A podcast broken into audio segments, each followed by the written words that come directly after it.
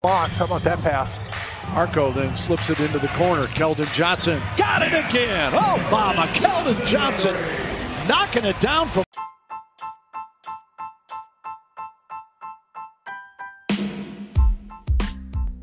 Bom dia, boa tarde ou boa noite. Eu sou Paulo, tenho ao meu lado virtualmente Lucas, nós somos do Spurs Brasil e hoje vamos analisar o desempenho do Spurs e de seus jogadores nesses jogos da Disney. Além, é claro, de falar um pouco sobre o que vem por aí, desde a loteria do draft até a free agency. Está começando mais um episódio do podcast do Spurs Brasil. Eu sou Paulo, como você já sabe. Hoje estou um pouco triste, um pouco feliz. O Spurs está fora dos playoffs pela primeira vez desde que eu nasci, da primeira vez desde que eu acompanho. Mas não é só tristeza aqui, né? Pelo menos para mim. Como é que você tá, Lucas? Fala galera, tudo bem? Mais uma vez aqui. Estamos agora um dia após nossa eliminação, né? É... A sensação de tristeza realmente, porque não conseguimos essa vaga aí nos playoffs, porém de dever cumprido. A... Primeiro, o principal objetivo é, desse retorno né, da, da NBA, do Spurs, na Disney, ele foi alcançado. E a classificação dos playoffs era uma consequência e não foi possível alcançar nesse, nesse nessa volta, né, nessa temporada, mas o, a sensação de dever cumprido e que foi tudo assim tudo deu certo. É, só não, não ajudou mesmo um outro jogo assim. E a questão da classificação, que já era bem complicada, mas é, ansioso aí para as próximas temporadas.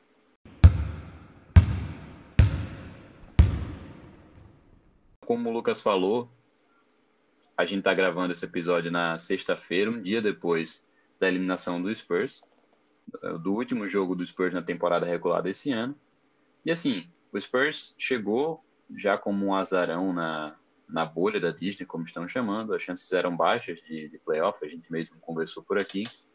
Começou bem, deu esperança à torcida, teve alguns tropeços, depois continuou bem de novo e acabou que não classificou.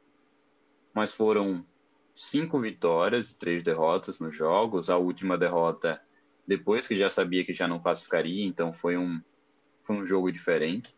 Né? O, o, o Spurs botou os jovens para jogar, Lucas Samanic foi titular, nem White, o DeRozan e o Gay jogaram, enfim. Foi uma experiência interessante, né? eu acho que o mínimo a se dizer é isso. E que eu acho que foi, foi bastante positiva para a torcida do Spurs como um todo. Eu acho que foi bom para a esperança, foi bom porque aquilo, né? Deu aquele gostinho de Spurs, de estar disputando alguma coisa, de brigar até o final, de, de uma franquia que é, por natureza, vitoriosa. Mesmo num momento, talvez, o mais difícil, na verdade, o momento mais difícil dos últimos 20 anos, dos últimos 25, 22 anos, para ser mais exato, o Spurs estava ali com chances até o final, jogando um bom basquete, e talvez a classificação tenha sido decidida em alguns detalhes, que é tranquilo, acontece. Mas, bem, vamos então já falar sobre essa campanha do Spurs na Disney. Foram oito jogos. E de uma forma geral, Lucas, como você avalia esse, esse Spurs no retorno da NBA? Esse Spurs no campus da Disney? Os oito jogos que eles fizeram lá. Como você avalia, Lucas? Como você até citou, esse gostinho né, que nós tivemos de acompanhar é, o Spurs disputando novamente jogos que, no caso, foram todos decisivos, né? É, cada jogo era praticamente um jogo de playoffs. E o Spurs ele se comportou é, muito bem. É, eu confesso que me surpreendeu o, o Spurs em praticamente todos os jogos, até mesmo nos jogos que perdeu. É, não esperava uh, que o Spurs ele retornaria tão bem assim. E fica até aquela sensação que se fosse um. Se tivesse adotado já essa. os jovens mais minutos em quadras anteriormente, ou até mesmo se a NBA voltasse com todos os jogos é, que fosse necessário, é a sensação que o Spurs poderia é, ter uma classificação ainda melhor na, nessa temporada. Que é uma temporada que nós ficamos de fora, mas é uma temporada atípica também, por tudo que, que rolou no mundo. Então, eu estou completamente satisfeito. É, como nós falamos no início, no, no podcast anterior, o objetivo ele foi alcançado. Eu vejo que na próxima temporada é, a grande maioria dos jogadores é, já estão preparados para serem titulares, é, para já começar é, jogando, se não titular, já ser uma das primeiras opções no banco. Então, assim, o objetivo que o Pop, o Pop ele falou, a torcida já esperava, ele foi alcançado. Jogadores eles se comportaram muito bem, se comportaram muito bem em jogos decisivos. Então, não faltou nenhum jogador que ficou totalmente fora do esperado. É ter tem um ou outro jogador que talvez não teve o mesmo sucesso do que outro, isso é normal, mas assim, todos se comportaram muito bem, o time, é, você vê que os técnicos também estavam todos focados, então eu fiquei muito satisfeito, muito, como eu já falei, esperançoso para a próxima temporada, ansioso, quero ver logo esse time jogando, esse time jogando é, até sem essa responsabilidade que nós até comentamos no último podcast que o o Pop ele tinha tirado essa responsabilidade né, dos jogadores, mas nós sabíamos que eles tinham essa responsabilidade, porque é ainda de uma possível classificação, mesmo que sendo difícil. E assim, na próxima temporada é do zero, então eles começando essa formação, uma formação semelhante, com jogadores é, novos entrando, é uma eu acho que o Spurs ele já vem muito forte para a próxima temporada. É, acho que o medo que o torcedor do Spurs tava da franquia passar anos lá embaixo, eu acho que já esse final de temporada, eu sei que é um é poucos jogos, né? É, estou, estamos fazendo uma avaliação dos poucos jogos, não tem como nós fazemos uma avaliação é, maior que isso. Mas, Justamente, é, foram oito jogos, é o que a gente tem para avaliar. Mas continua. Isso. Então, é nesses, nesses oito jogos que nós tivemos uma percepção que o Spurs ele vem forte para as próximas temporadas. Isso.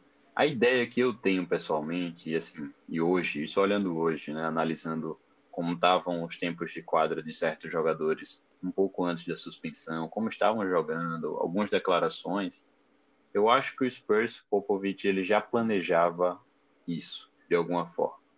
O Spurs já estava mal, já estava longe dos playoffs, mas tinha chance ainda. É possível, inclusive, que se não houvesse suspensão, talvez o Spurs chegasse lá, não sei. O Spurs estava melhorando um pouco o seu jogo na época que houve a suspensão, tinha acabado de ganhar do Dallas Mavericks, por exemplo.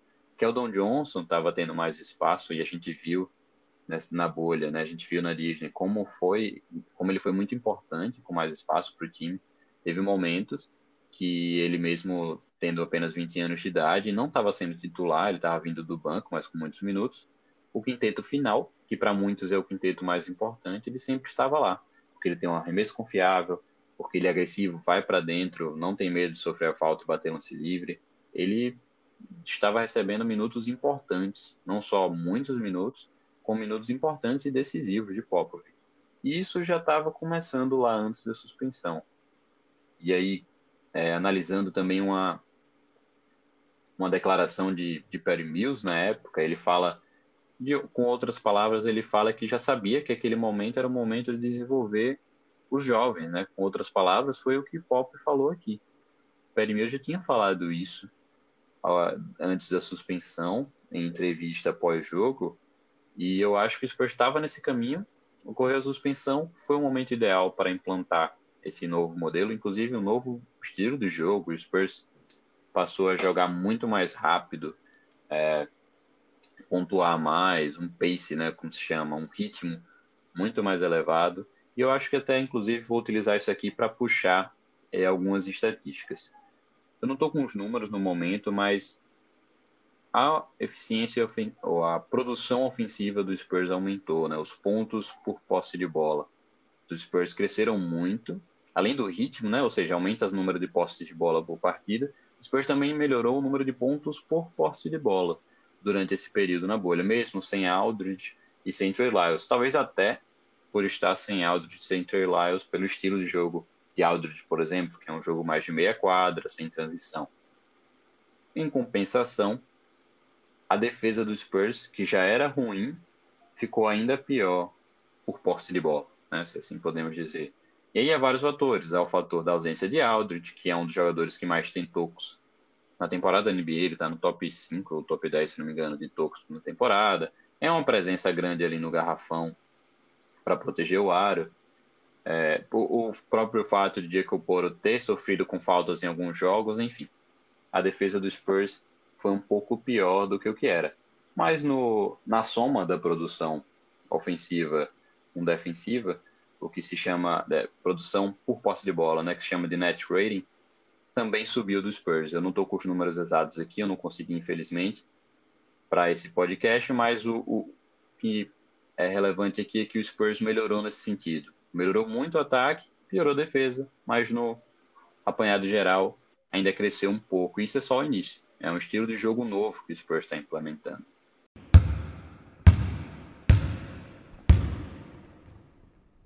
Individualmente, eu tenho alguns destaques aqui a fazer. O primeiro é o próprio DeMar DeRozan. DeMar DeRozan, com 30 anos, chega na bolha.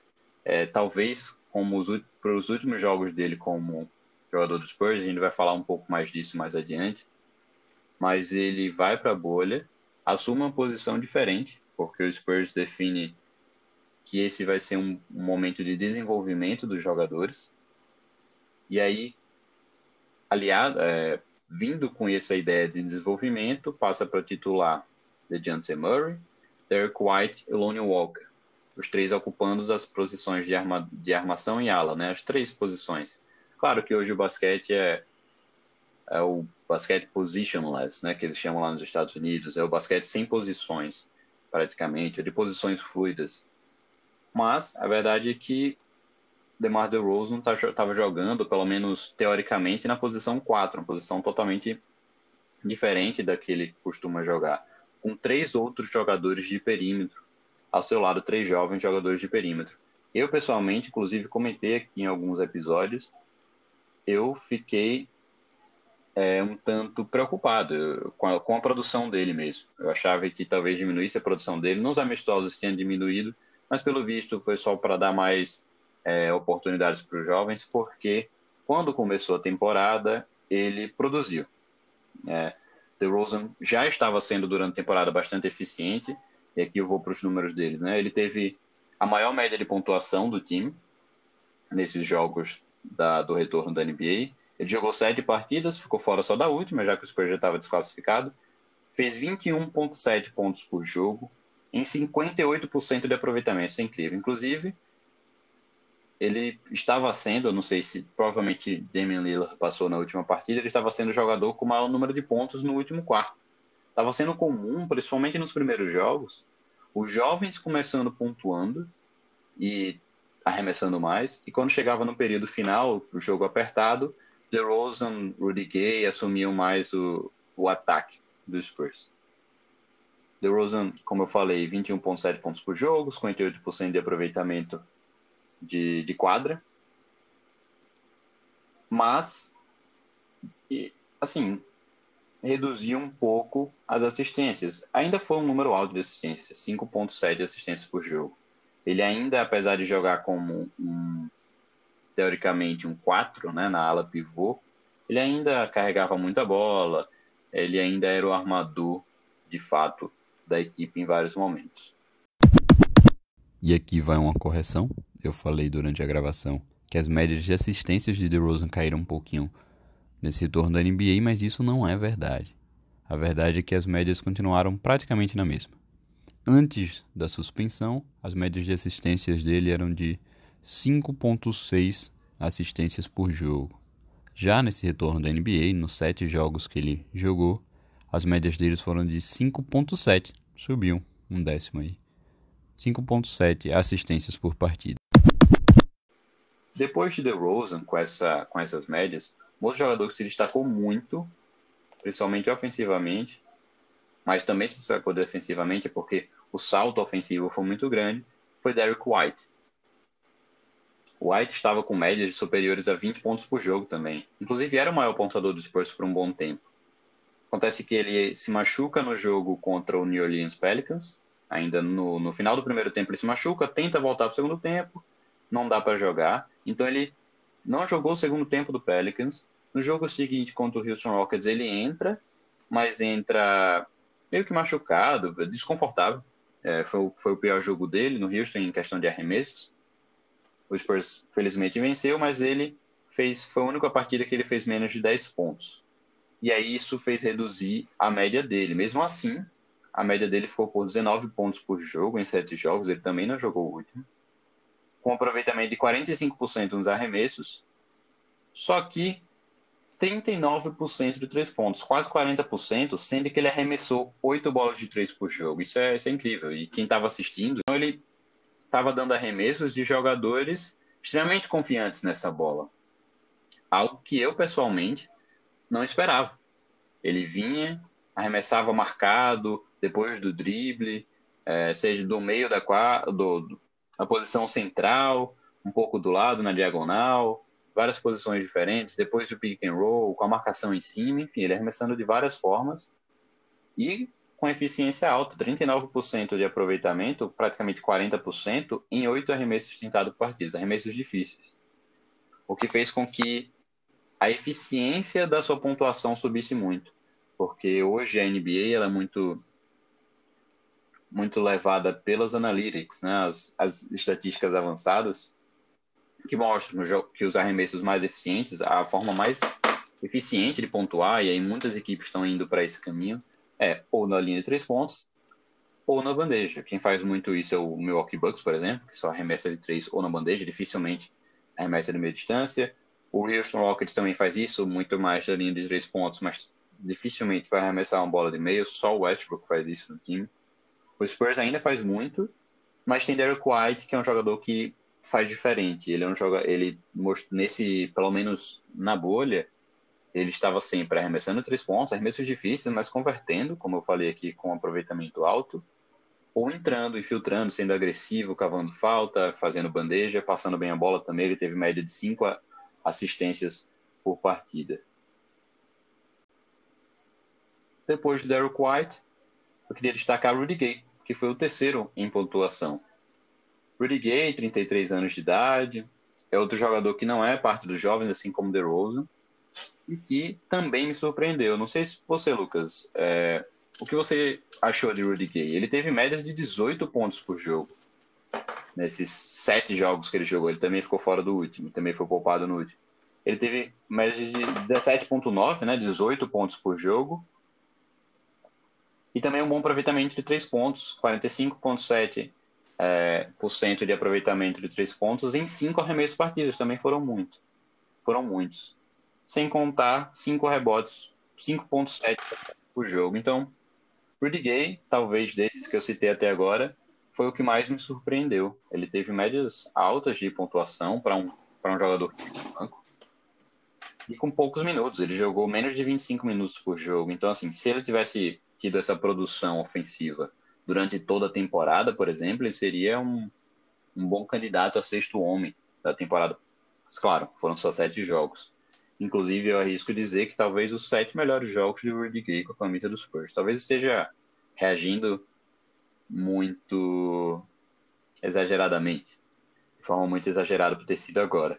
Mas essa foi a impressão que me passou, pelo menos. O que você achou, Lucas, da performance de Rudy Gay nesses jogos? É, ele é o, o ex-All-Star que, que o Spurs ele sempre esperou dele, né? desde quando contratou e muitas das vezes ele entra bem, mas não tinha uma sequência boa, tinha jogo que ele entrava e não conseguia pontuar. E nesses jogos ele, se não me em um jogo que ele não foi muito bem, mas mesmo assim ele pontuou bem. E, então foi uma grande surpresa, até mesmo acho que dá muito mais força para ele continuar é, no Spurs, vindo na segunda unidade e sendo um jogador, o principal jogador da segunda unidade na, em questão de pontuação. Então, é um jogador que todo mundo sabe da qualidade dele. É, quem é mais próximo sabe o quanto nós brincamos também frente a ele, porque a gente até reclama às vezes, mas é porque a gente sabe do potencial do jogador. É, isso é normal, às vezes você cobrar de alguém que você sabe que tem potencial, e ele é um desses jogadores. Nós sabemos da qualidade do Rudy Ele é um bom jogador, ele é um ex-All-Star, então ele tem tudo para é, voltar ao seu grande basquete ele já apresentou. E é um jogador também que vem de muitas contusões, então é, com esse tempo acredito que teve uma recuperação ainda melhor, deu tempo mais para se preparar. Então, para a próxima temporada também é algo que é um jogador que vai ajudar bastante. Eu acho que o Rudy Gay é um dos queridinhos do grupo do WhatsApp da página, né? Quando ele pega na bola no último período, Rudy Gay com a bola. E agora? Não quero que ele arremesse, ele arremesse. E aí, às vezes, ele dá um arremesso louco e cai. Nesse, pelo menos nesses jogos estava caindo, né? Antes, Sim. ele tava, ele vinha tendo uma temporada ruim.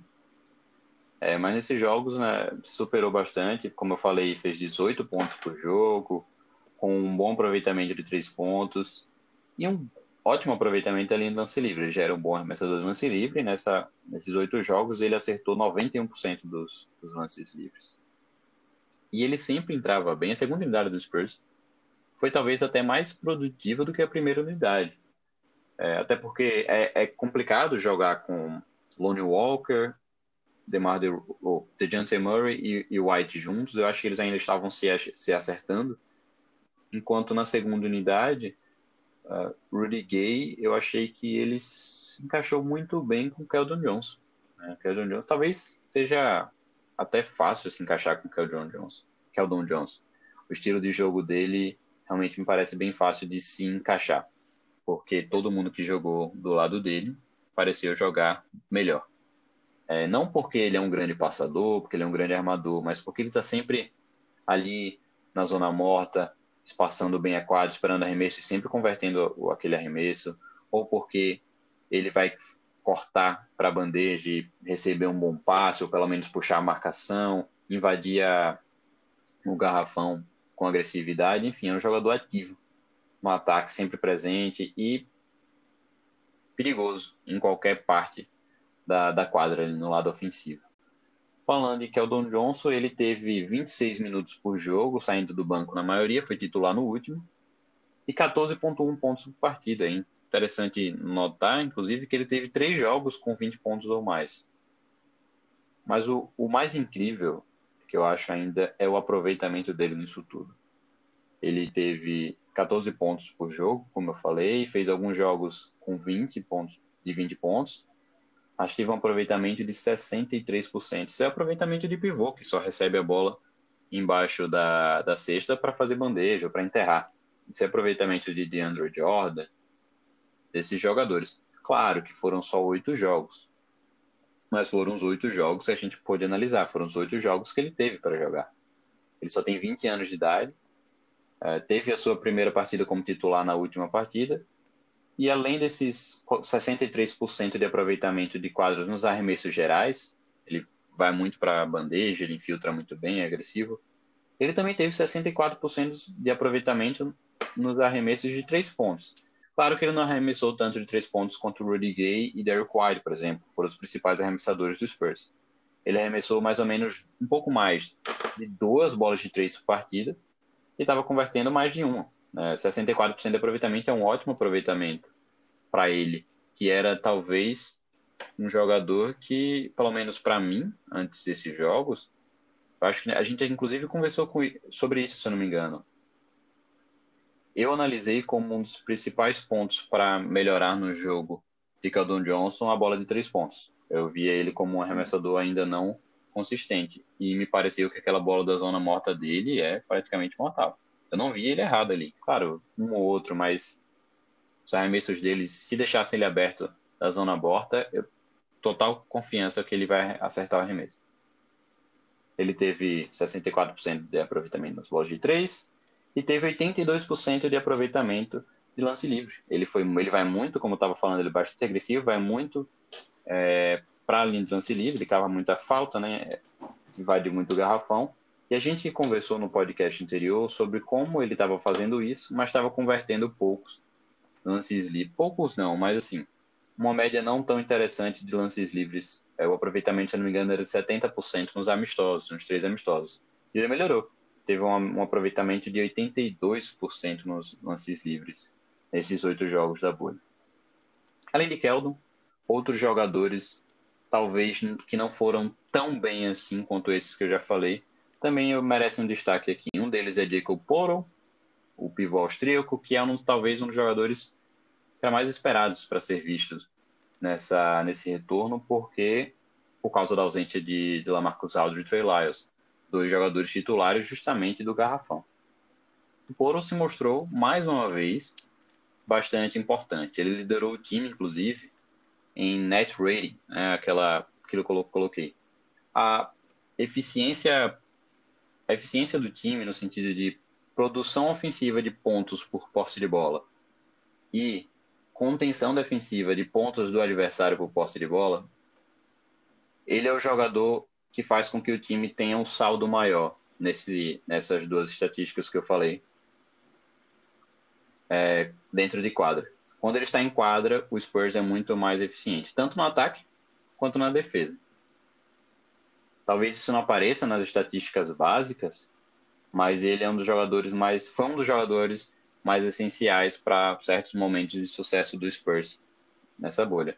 Mas claro, ele também teve dificuldade com faltas e bastante dificuldade para marcar e para atacar também, justamente contra nos dois jogos contra pivôs dominantes, que foram Joel Embiid, do Philadelphia 76ers, e Nikola Jokic, do Denver Nuggets. Ele encontrou bastante dificuldade ali, mas, como eu falei, no aspecto geral, ele foi um dos jogadores mais importantes para a produção ofensiva dos Spurs. Não por sua qualidade, não por diretamente influenciar na pontuação, por exemplo, mas por fazer aquelas pequenas coisas importantes para o time sair vitorioso.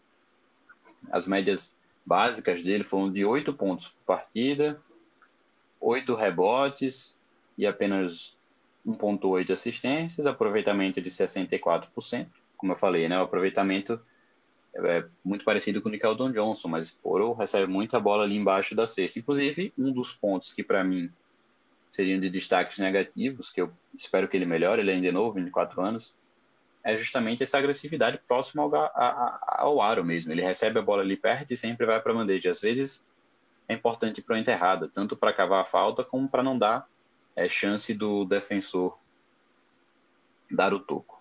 Mas avançando, outro jogador que merece destaque aqui, que talvez tenha decepcionado alguns torcedores, foi DeJounte Murray.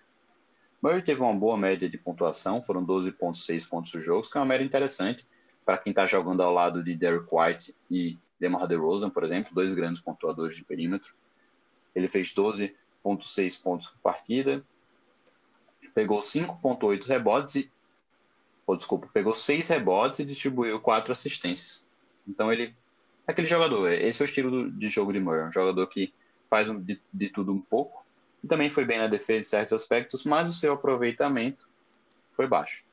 Ele converteu apenas 39% dos seus arremessos, sendo que arremessou muito, arremessou mais de 12 por partida. Ele é, o, é um dos jogadores que mais arremessam no Spurs, né? Nesses jogos ainda foram DeRozan e Rudy Gay, os jogadores que mais arremessaram, e logo depois ele, DeJounte Murray. Mas ele não teve um aproveitamento tão bom, como eu falei, 39%.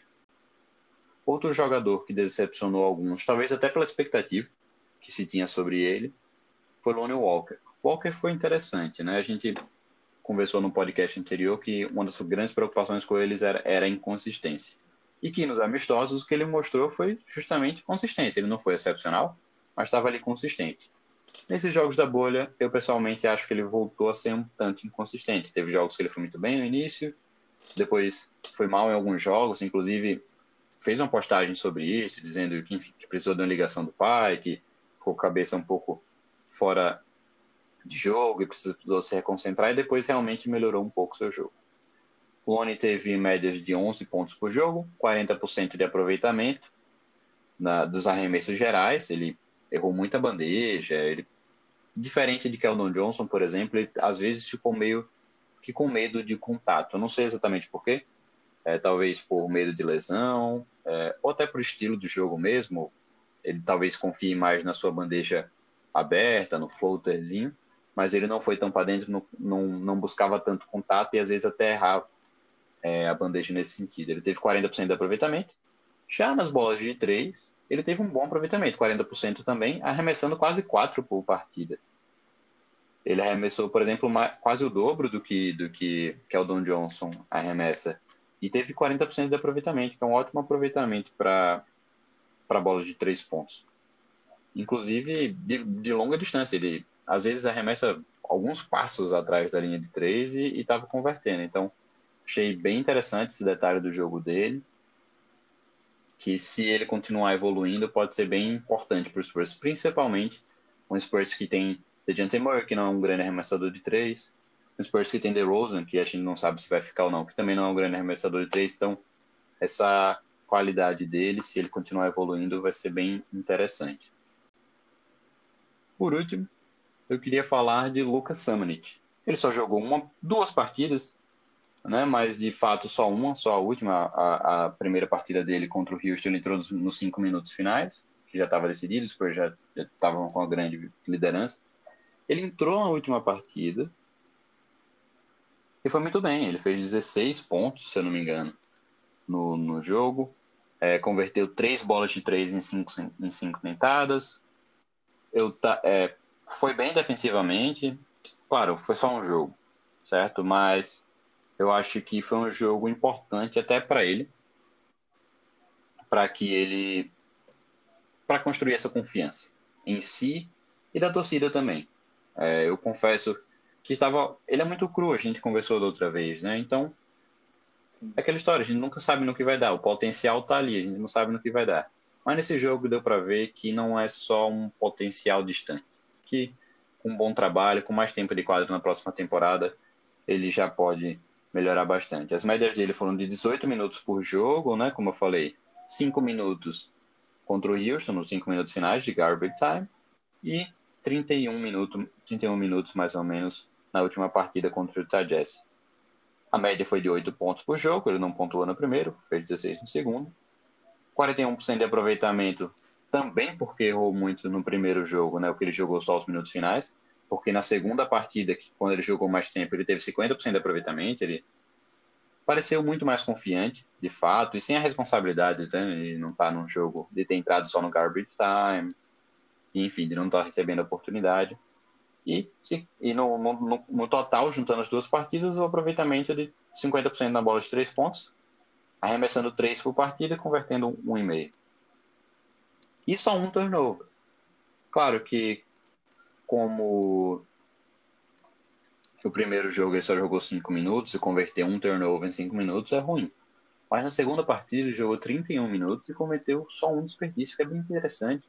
Porque, pelo menos para mim, um dos, uma das minhas grandes preocupações era justamente esse cuidado com a posse de bola, que eu não via tanto nele no Austin Spurs. Não é que eu não via tanto nele, mas pelas características de jogo mesmo, e por ser tão novo, ele acabava errando muito, é normal. É, mas ele não, não cometeu isso no jogo que teve. Foi só um jogo, não dá para analisar, mas dá para pelo menos ter uma ideia do que pode vir a ser Lucas Hammond nos próximos anos.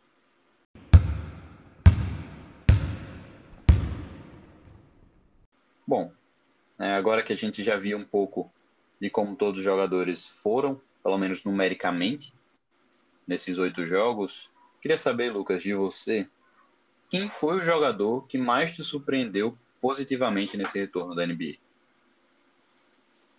O jogador que mais gostei, mais me surpreendeu foi o Derek White. É, acho que ele foi completo na defesa, no ataque, como você já falou, em bola de três. É, foi um jogador que ele mostrou que a titularidade é, pode ser dele, é dele para as próximas temporadas, para essa, essa posição. E assim, o, eu já gostava muito do basquete dele, mas em muitos momentos eu perguntava se ele realmente seria um jogador para ser titular do Spurs ou não, se era só um bom jogador da NBA. E como nós já falamos, é uma análise é, de oito jogos, mas nesses oito jogos ele mostrou que ele pode ser sim titular, é, merece é, pelo que ele apresentou. Um jogador muito bom, é, como eu falei, ele ajuda dos dois lados da quadra e hoje em dia é, isso é essencial na, na NBA.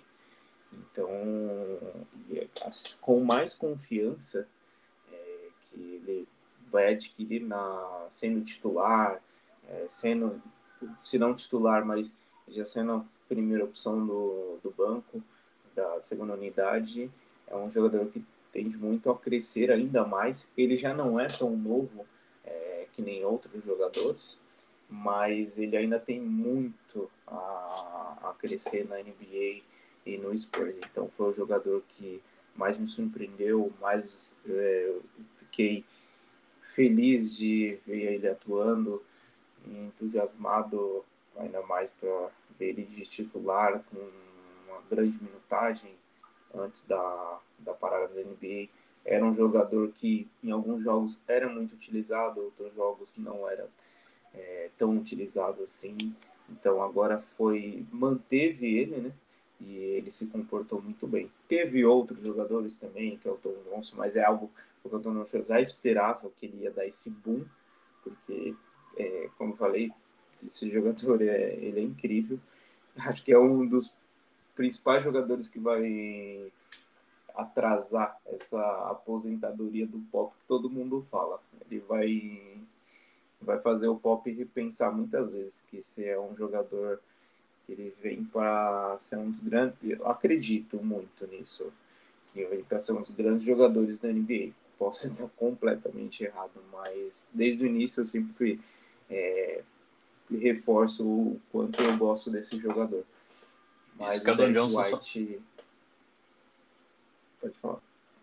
Keldon Johnson só não foi surpresa para você porque você já esperava isso. Né? É, você, Sim, eu também não foi a minha maior surpresa justamente por isso, porque você me avisou antes de como seria.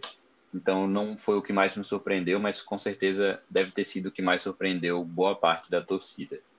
Derek White, como você estava falando, ele foi o principal jogador dos Spurs durante boas, muitas partidas. Claro que DeRozan teve uma média de pontuação maior no final, mas o White, principalmente nos, eu acho que nas seis primeiras partidas, ele foi o principal jogador dos Spurs, pelo menos nos três primeiros quartos.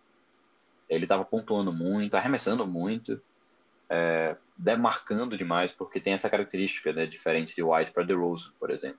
White ele, é um, ele se mostrou um grande pontuador, mas também estava muito bem na defesa, marcando pode, pode marcar o principal jogador de perímetro, adversário, por exemplo.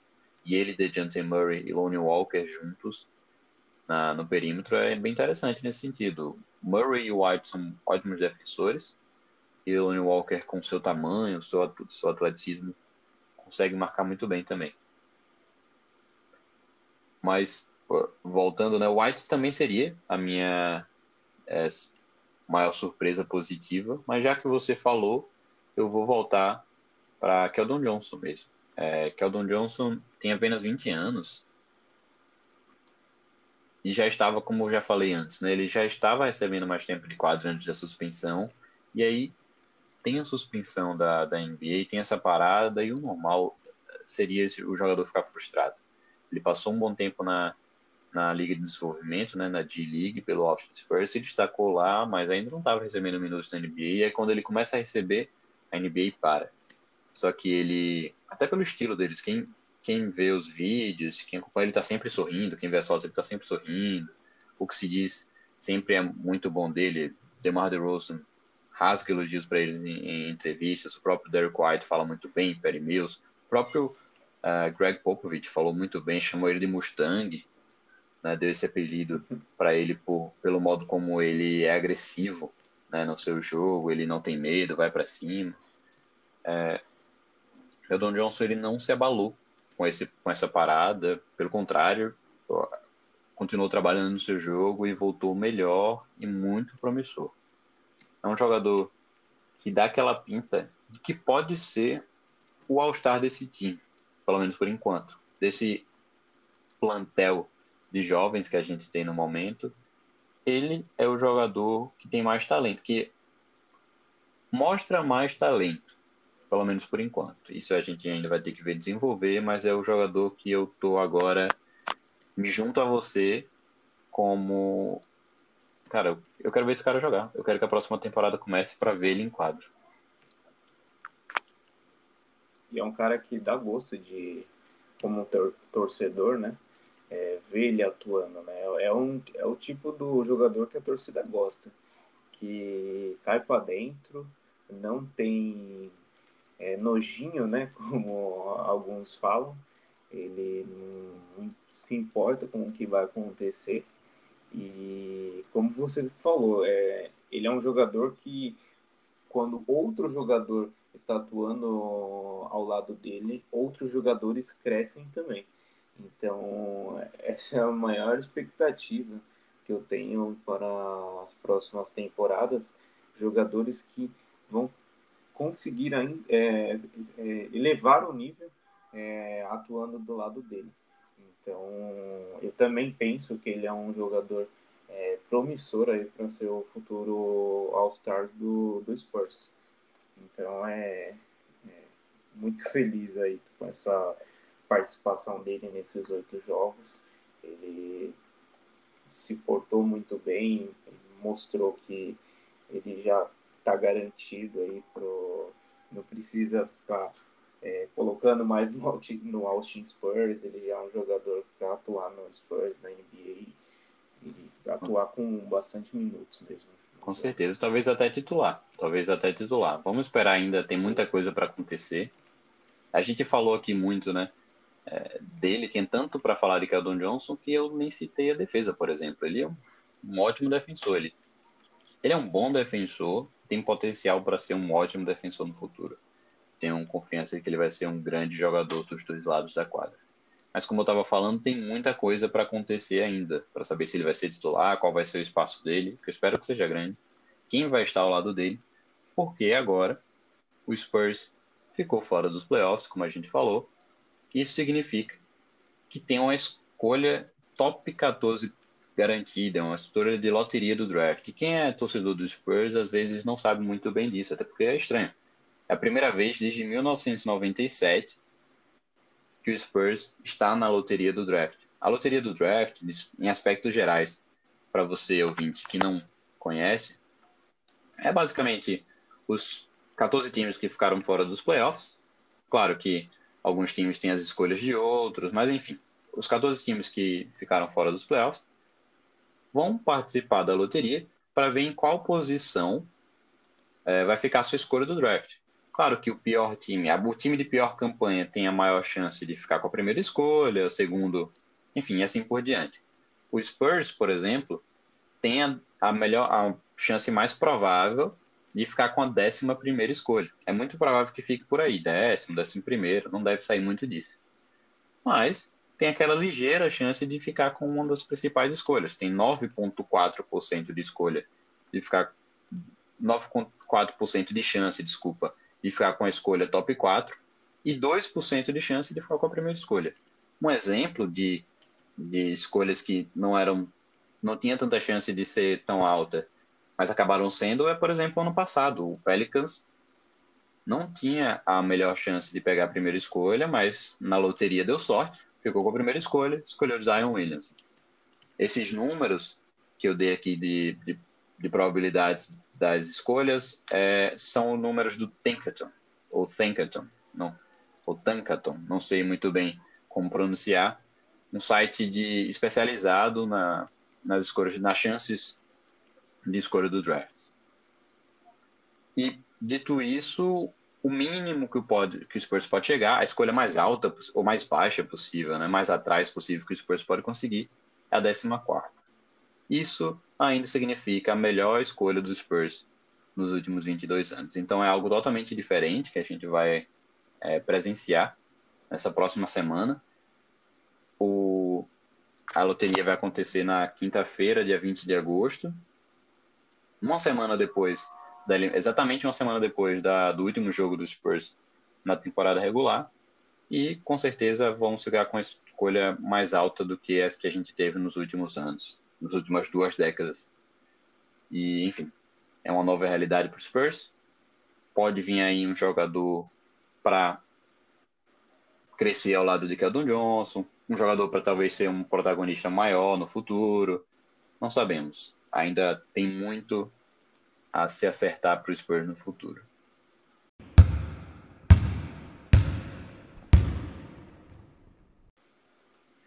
Outros aspectos do futuro dos Spurs que ainda estão incertos, além da loteria do draft, é a free agency. Essa vai ser uma free agency importantíssima para os Spurs. E aí, Lucas, eu queria saber a sua opinião sobre alguns pontos. O primeiro deles é o seguinte: é um ponto bastante interessante, principalmente depois dessa campanha na Disney, que é o fato de que DeRozan tem uma player option. Né? Ele tem a opção de continuar com os Spurs por mais um ano ou testar o mercado para se tornar um free agent. Ele vai escolher, é, se eu não me engano, em agosto, ou em agosto não, desculpa, em setembro ou em outubro. Mas enfim, ele vai escolher se ele quer continuar mais um ano no Spurs recebendo 27 milhões de dólares ou se ele vai testar o mercado para se tornar um free agent e escolher para onde ir. Pode continuar no Spurs ou pode ir para algum outro time. O que você acha, Lucas? Primeiro, o que você gostaria e depois o que você acha que vai acontecer. Ou se os dois forem a mesma coisa, enfim, o que você acha? eu gostaria que o Spurs trocasse o DeRozan, é, principalmente para um jovem é, promissor, não por escolha de draft, mas para um jovem que é, está na NBA, que tem um, é, é, promissor, às vezes o time ainda não utiliza bastante. Então, eu gostaria que o DeRozan ele fosse trocado, ou até mesmo para um outro jogador é, já mais rodado, mas que tem uma posição de liderança maior do que a do DeRozan. É, como eu, quem me conhece mais é, sabe, eu não sou fã do basquete do DeRozan. É, sei que ele é um jogador muito bom, que pontua bem, que deixa qualquer time, é, o nível do time muito, muito alto, né? É um jogador que foi All-Star, é um jogador All-Star, né? Mas eu espero, é, como torcedor, a, a troca do, do DeRozan. Mas acho que ele vai permanecer no Spurs. Eu não, não acredito que o Spurs vai conseguir envolver algo do, no, no DeRozan, acredito que ele vai permanecer no Spurs. Esse final de temporada pode ter deixado ele animado é, para jogar com essa garotada. É uma, é, ele percebe, acredito que ele percebe, o jogador percebe que tem é, novos jogadores com um potencial muito grande, que isso também pode elevar o basquete dele. Então, acho que ele permanece sim no Spurs e possivelmente hoje, se eu falasse é, a pergunta que você me fez, né, o que você acha, é que ele vai continuar e depois é, renovar o contrato. Eu acho que ele permanece no Spurs.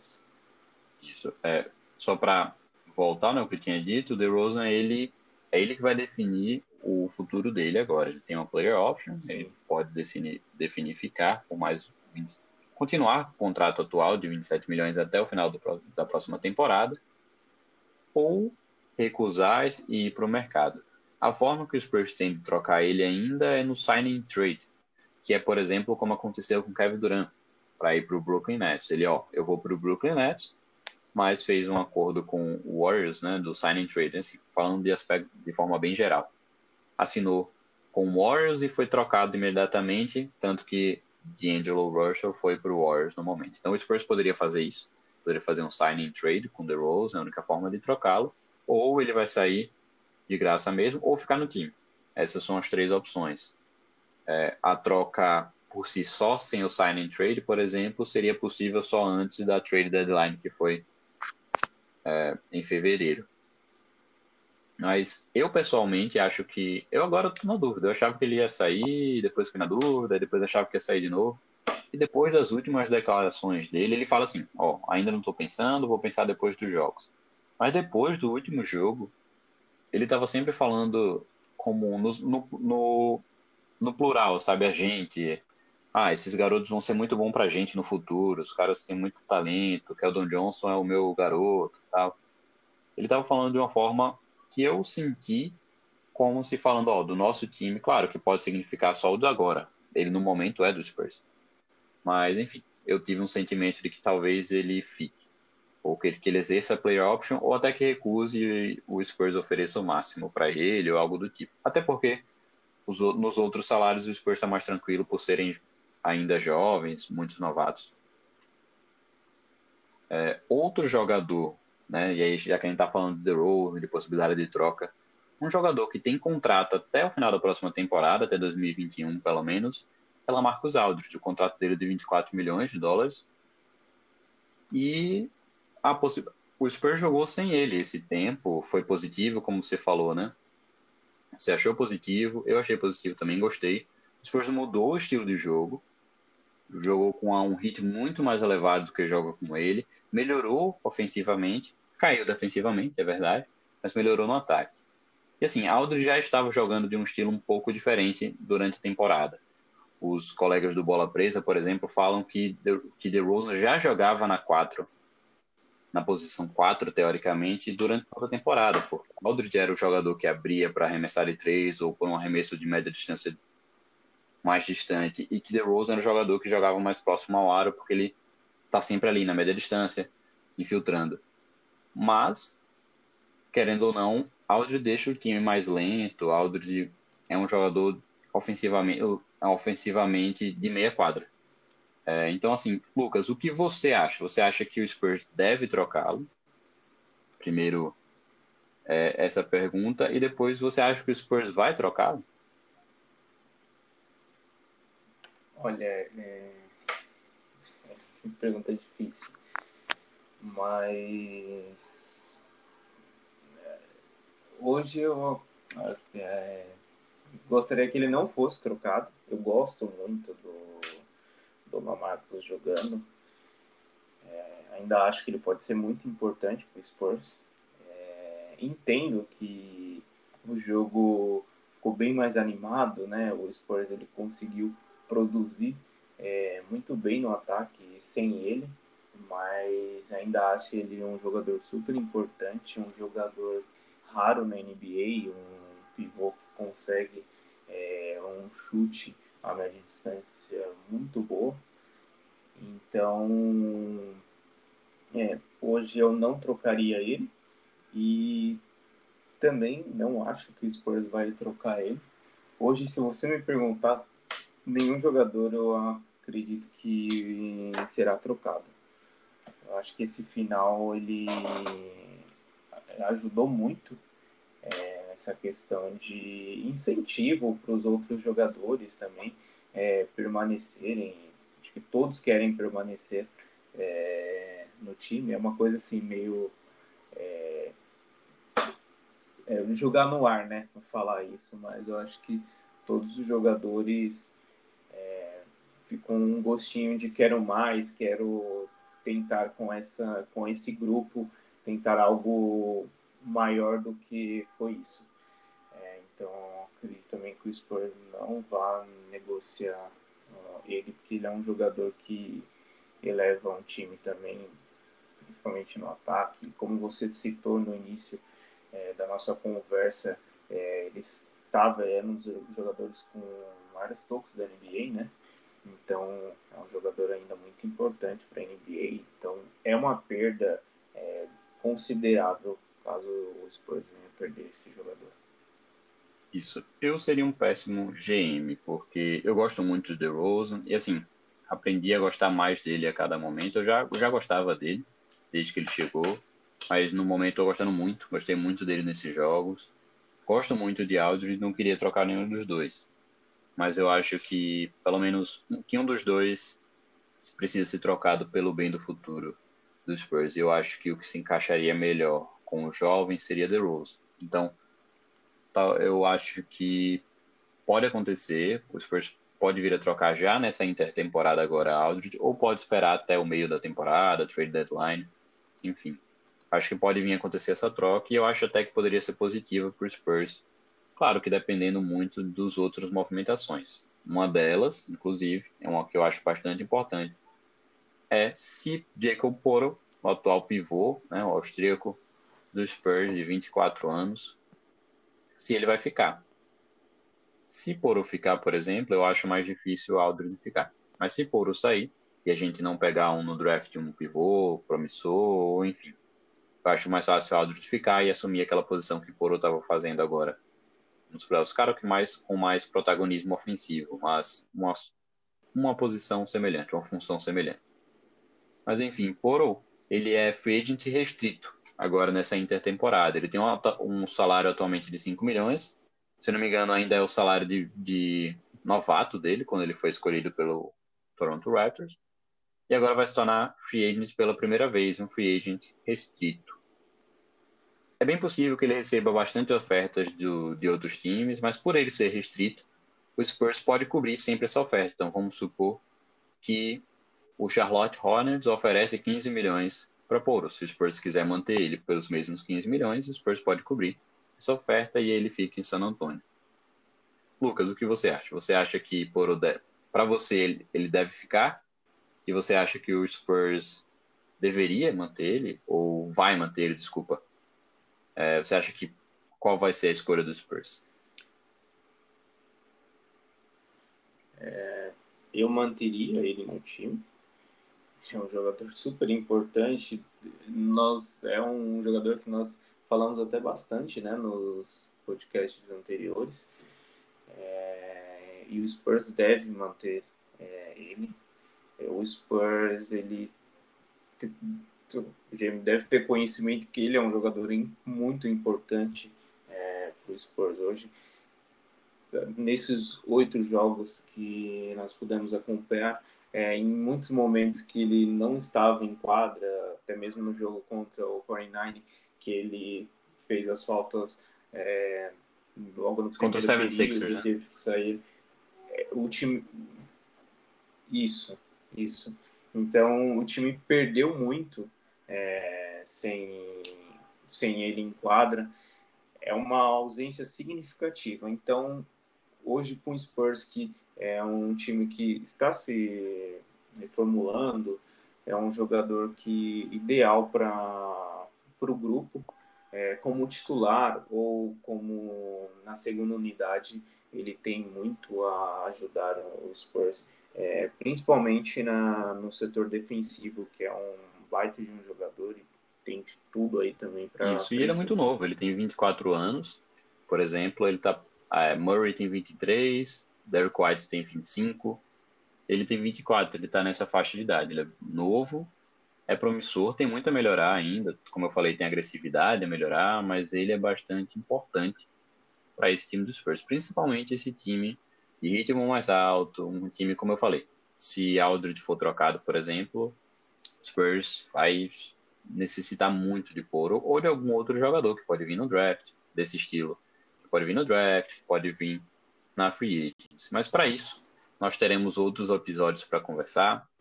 O Spurs está fora dos playoffs, mas isso não significa que a gente vai parar de produzir podcast, vai parar de falar sobre o Spurs, sobre o basquete em geral, sobre os outros times também, talvez. Mas é isso é, próxima semana, ou talvez essa semana, dependendo do dia que você está escutando esse podcast, o Spurs participará da loteria do draft, a primeira vez desde 1997. Nós vamos saber em que posição ficará a escolha do Spurs. Depois que soubermos as posições, vamos analisar quem são as possíveis escolhas, quem deve escolher, por quê, é, fazer os mock drafts. Enfim, tem muito ainda para se falar, muito ainda para se discutir sobre o San Antonio Spurs esse ano. Lucas, você tem alguma consideração final? Quero agradecer a todos mais um podcast aí que nós é, vamos bater esse papo. É, agora é acompanhar a NBA sem o nosso grande amor, né? Que é o Spurs.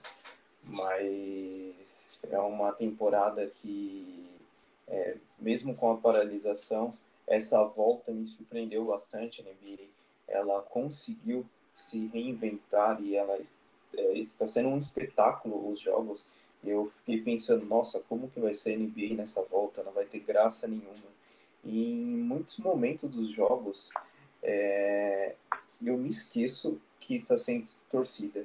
É, eu sei que é diferente, é, com torcida é muito melhor, mas o, os jogadores, é, tudo foi feito para que o, o espetáculo ele ainda ocorra, mesmo que é, nós assistindo de casa, como nós estamos mais acostumados, e acredito que até o torcedor é, americano que está no, nas, nos estádios está perfeito, então acho que vai ter muito, muita coisa boa aí para acompanhar. Nós também é, tenho certeza que nós vamos fazer é, novos bate-papos aí para comentar sobre o que nós estamos achando aí dos playoffs, os times que a gente tem uma torcida, o que, que a gente espera aí. E fica a nossa torcida aqui também para a loteria, né, do próximo draft. E assim que sair essa tão sonhada é, escolha né, do Spurs, que seja a mais alta possível. É, Porque sonhar alto. Primeira, né? Se há chances, Mas, sonhar. Tem que sonhar alto. Se há chance, pode, pode ser, né? E independente se não for a primeira ou décima primeira, é, eu tenho certeza que o Spurs, com uma escolha alta, é, que nós não estamos acostumados, né? Com, esse, com essa posição de draft que o Spurs ele vai nessa temporada. Acredito que vai ser uma escolha muito boa, que vai agregar bastante aí, ainda mais ao, ao futuro. Então, é, eu estou muito ansioso para essa loteria, para já começar a pesquisar ainda mais sobre possíveis escolhas. É difícil acertar a escolha do Spurs, é, principalmente se ele não, não for entre as umas seis primeiras. É bem difícil acertar a escolha do Spurs, porque o Pop ele tem as suas cartas nas mangas, né? Que vem um jogador que ninguém espera, mas Vamos mais uma vez a estudar e ficar na torcida para que